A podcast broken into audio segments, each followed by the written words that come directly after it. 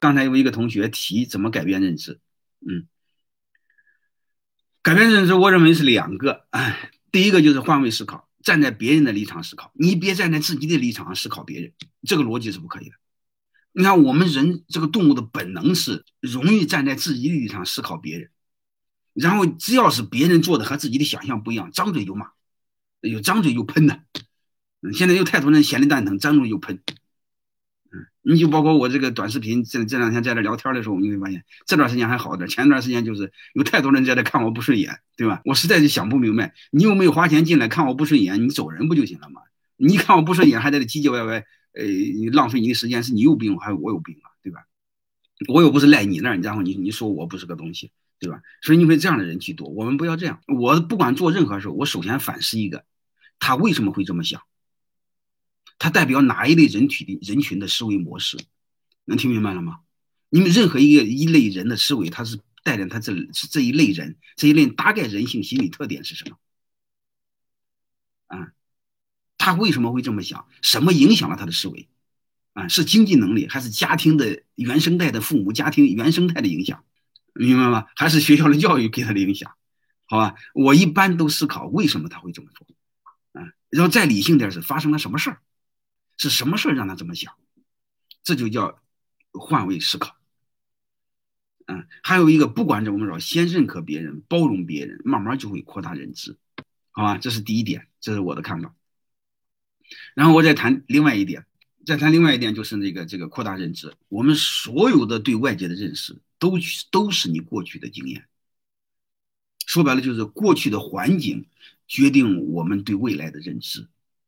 说白了，我们用过去陈旧的经验去开创未来，这个逻辑是不成立的。你要按这个逻辑，你有没有发现一个现象？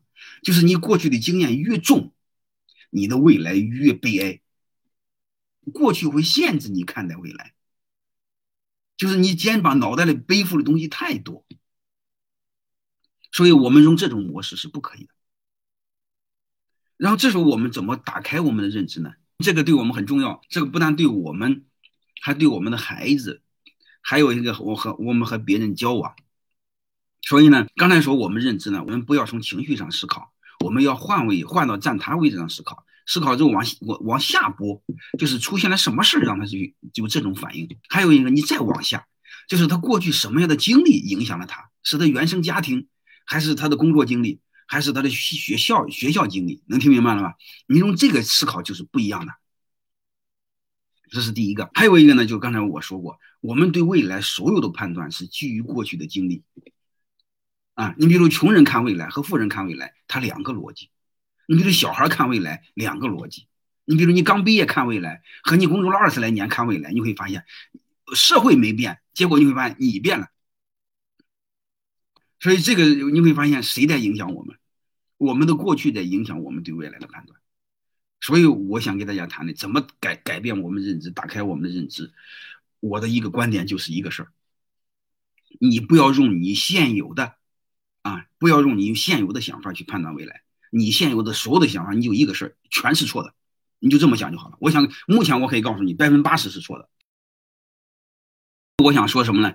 就是我们打开认知。一个从你不要用过去来判断，你比如我们谈孩子的教育，我们骨子里你会发现多少人都评价一个东西，我们都用同一个标准来评价，都是考分高就是好孩子，听话就是好孩子，这个逻辑是严重扯淡的。我告诉你，越听话的孩子奴性越重，考分越高的孩子你会发现越没有任何创造力。你会发现高考状元都笨的要命，高考状元最多当个工程师，因为越背标准答案脑袋越木头。越没有创新力。你看我这个小时候就学习不大好的吊儿郎当小混混，所以我脑袋里没矿。所以那个认知是错的，就是刚才我说过在哪呢？你不要受别人的影响，你不管碰到任何事，你往后推理一下，为什么要这样？非要听话吗？你比如你是下岗工人，你弄一个孩子天天听你的话，很放心好放心好了，你孩子一定超过不了你。他天天听下岗工人的话，他能他能好哪去了？好，你们不要给我叽歪细节问题哈。我是讲背后的通用性的东西啊，改变我们的认知呢。第一个就是你别用情绪去思考，问背后什么事儿，最好你换过来位置。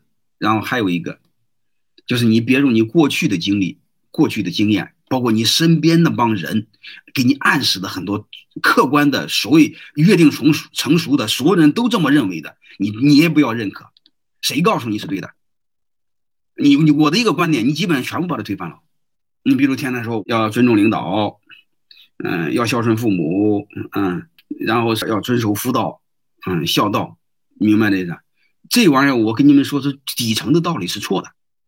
啊，然后你们不要从情绪上先去先去张张嘴就先说好吧？你那样刚才我说的那个疯狗似的没意思。我给你讲一个逻辑，这些为什么是错的？我就通过这个现象，我让你们学会思考，好吧？所谓的孝道是谁给谁定的游戏规则？是爹给孩子定的游戏规则。所谓的夫道是什么？男人给女人定的游戏规则。你比如你们在的也有女同学，男人和女人同样出轨，谁的压力大？因为出轨的性质是一样的。为什么女人的压力大，男人压力小，对吧？你比如我们所谓的忠君爱国，谁给谁定的规则？皇帝给臣子定的游戏规则。各位，你们思考这个游戏规则，我们所谓的道德本质是什么？我们所谓的道德是是强者强加弱者的产物，对吧？我们这。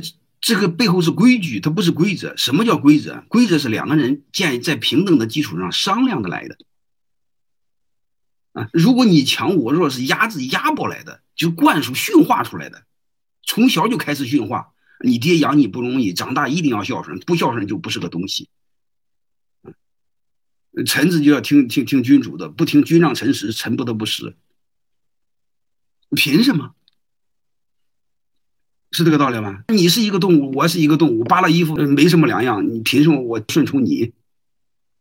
对吧？所以我们发现，不管怎么着，我们先思考这个背后的逻辑，然后我们一定要会思考，因为人和动物唯一的区别就是有精神追求，会思考。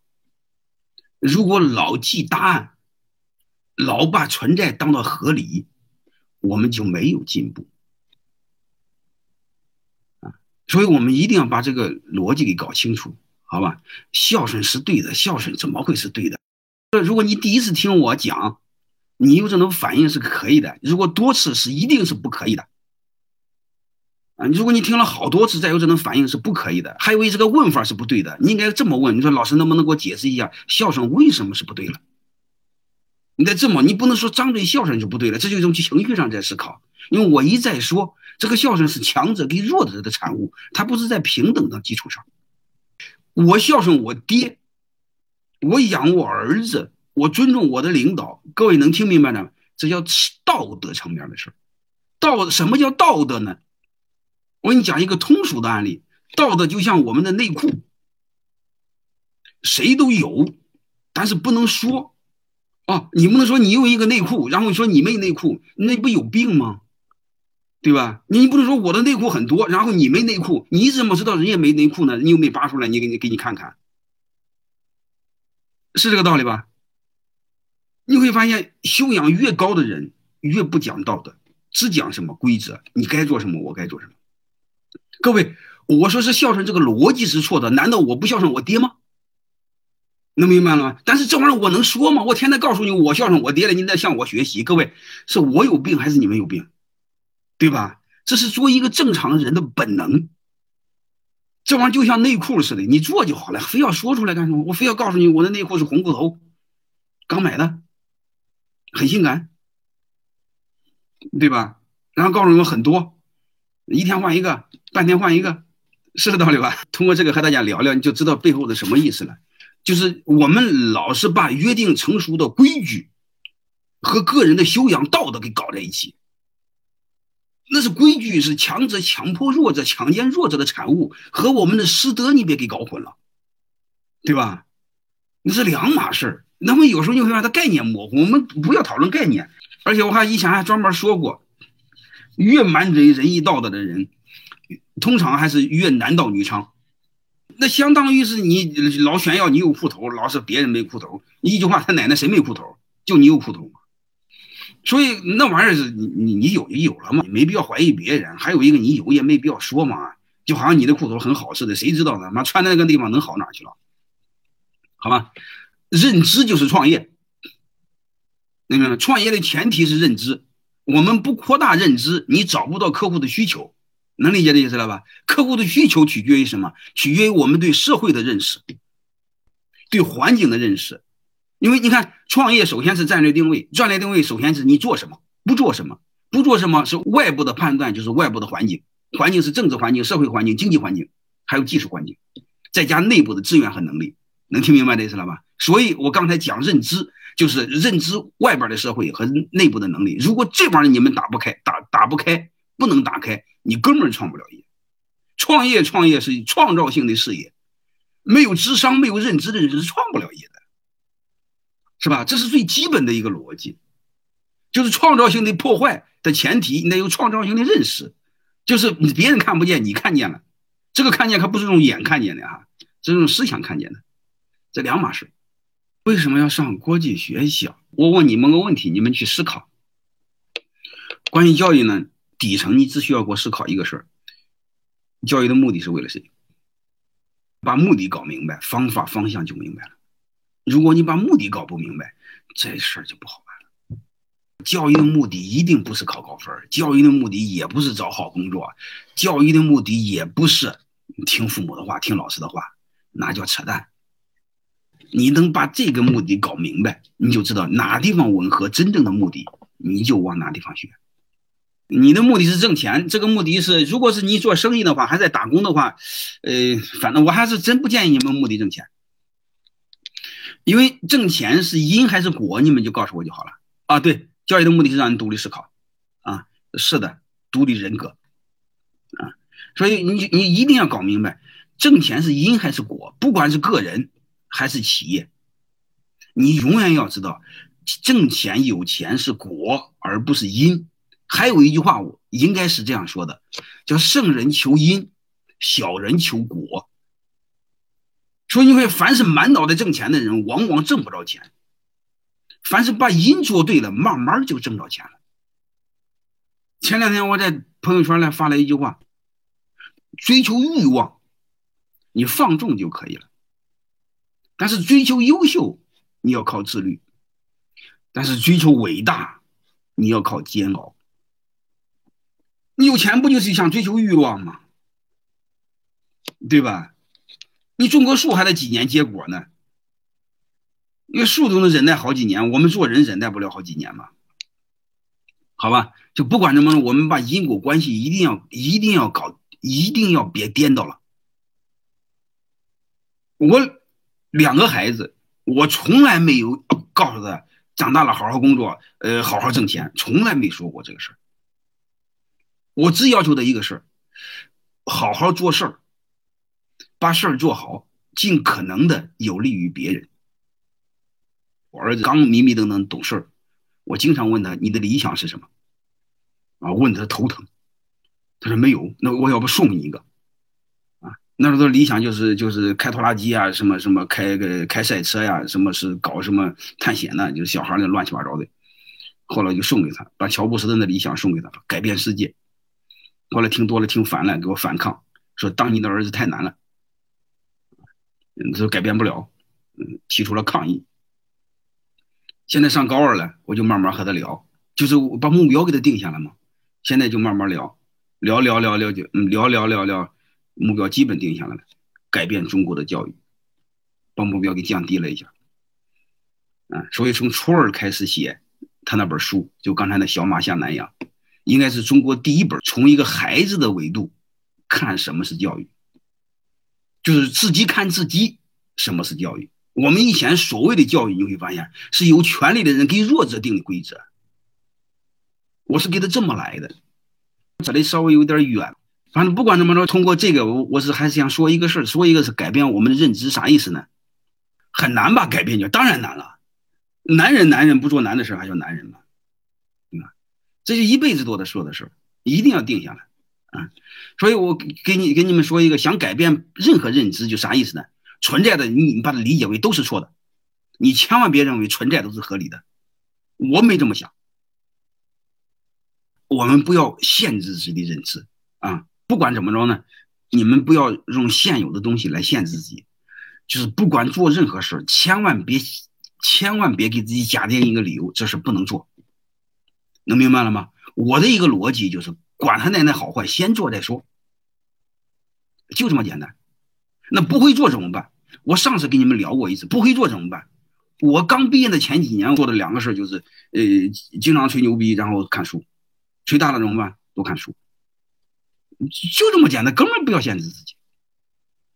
好吧，你不要用过去的判断，所以扩大认知。最后一个我就谈这一点，好吧？不管做任何事，你你只要是不不把你丢命的，就是风险可控的情况下，我就一个逻辑，先做。你们能从网上搜一篇文章，我专门写了一篇文章，做就好了。任何事你只要做了之后，你突然就会发现，唯一限制你的是你过去的认知，唯一毁掉你的还是你过去的认知。唯一是能让你变得很穷的，还是你过去的认知。所以，怎么突破认知，你做就好了。我给我儿子很小就强调这个事儿，不不就乱七八糟的就做。我老婆呢，老认为有风险就不让做，然后我就警告我老婆，因为中国有一句话叫“母强子弱”。我老婆一干涉，我就警告我我我老婆，我老婆一转身走了，管了。嗯，然后我就戳起我儿子做，做完之后我就和他聊。我说你做了之后和没做之前有什么感受？他说做了之后开心，啊，我说你和你做之前想象不一样吗？他说不一样。我说以后怎么办？然后我还得提炼出一个结论：不管任何事可做可不做的，就一一个逻辑去做。我们小人物特容易用得失去判断未来，就看天看这个事儿，这个事对我有没有好处？没好处就不做，有好处就做。各位，你想多少鸟人是把自己给毁了？我见多了。他先假定得失，各位，你没做之前没法用得失，没法用现金的得失来衡量很多事，它和现金无关，和精力有关，精力是财富，这个事做了之后对你没有现金，对吧？它提高的是能力，能力它是有一定的滞后性才能变成现金。我们太多的小人物，先说一个就是这个事对我有没有好处？你比如我很看好了一个人，我一会儿谈招聘。我很看好的一个人，我说你能不能给我写一个这个这个这个文案给我看看？他没写。后来我才知道，他为什么不写呢？他说这个我要写了，你没要我，你会不会用我的文案？我不吃亏了吗？你能听明白了吗？这不就要有病吗？你明白的意思吧？所以你会发现，我们太多的小人物用得失来去判断。我的一个逻辑，你我全部诬陷给你，包括我给你讲了多少东西。什么真东西我都会告诉你们，我才不怕这些事儿呢。我讲出来之后，反倒会锻炼我，是不是？你看看我们身边多少小人物，先判断这个有没有用，啊，先判断这个人又不能当饭吃。我们穷人所有的训练孩子就一个逻辑：这玩意儿能当饭吃吗？这玩意儿能找到好工作吗？这玩意儿能换钱吗？你说我们这个民族世俗到什么程度？要么钱，要么权，可怜之极，可恶之极，极度功利，极度浮躁。根本静不下来做事好吧？这个这个认知我就谈到这儿，别别别扯得太远了。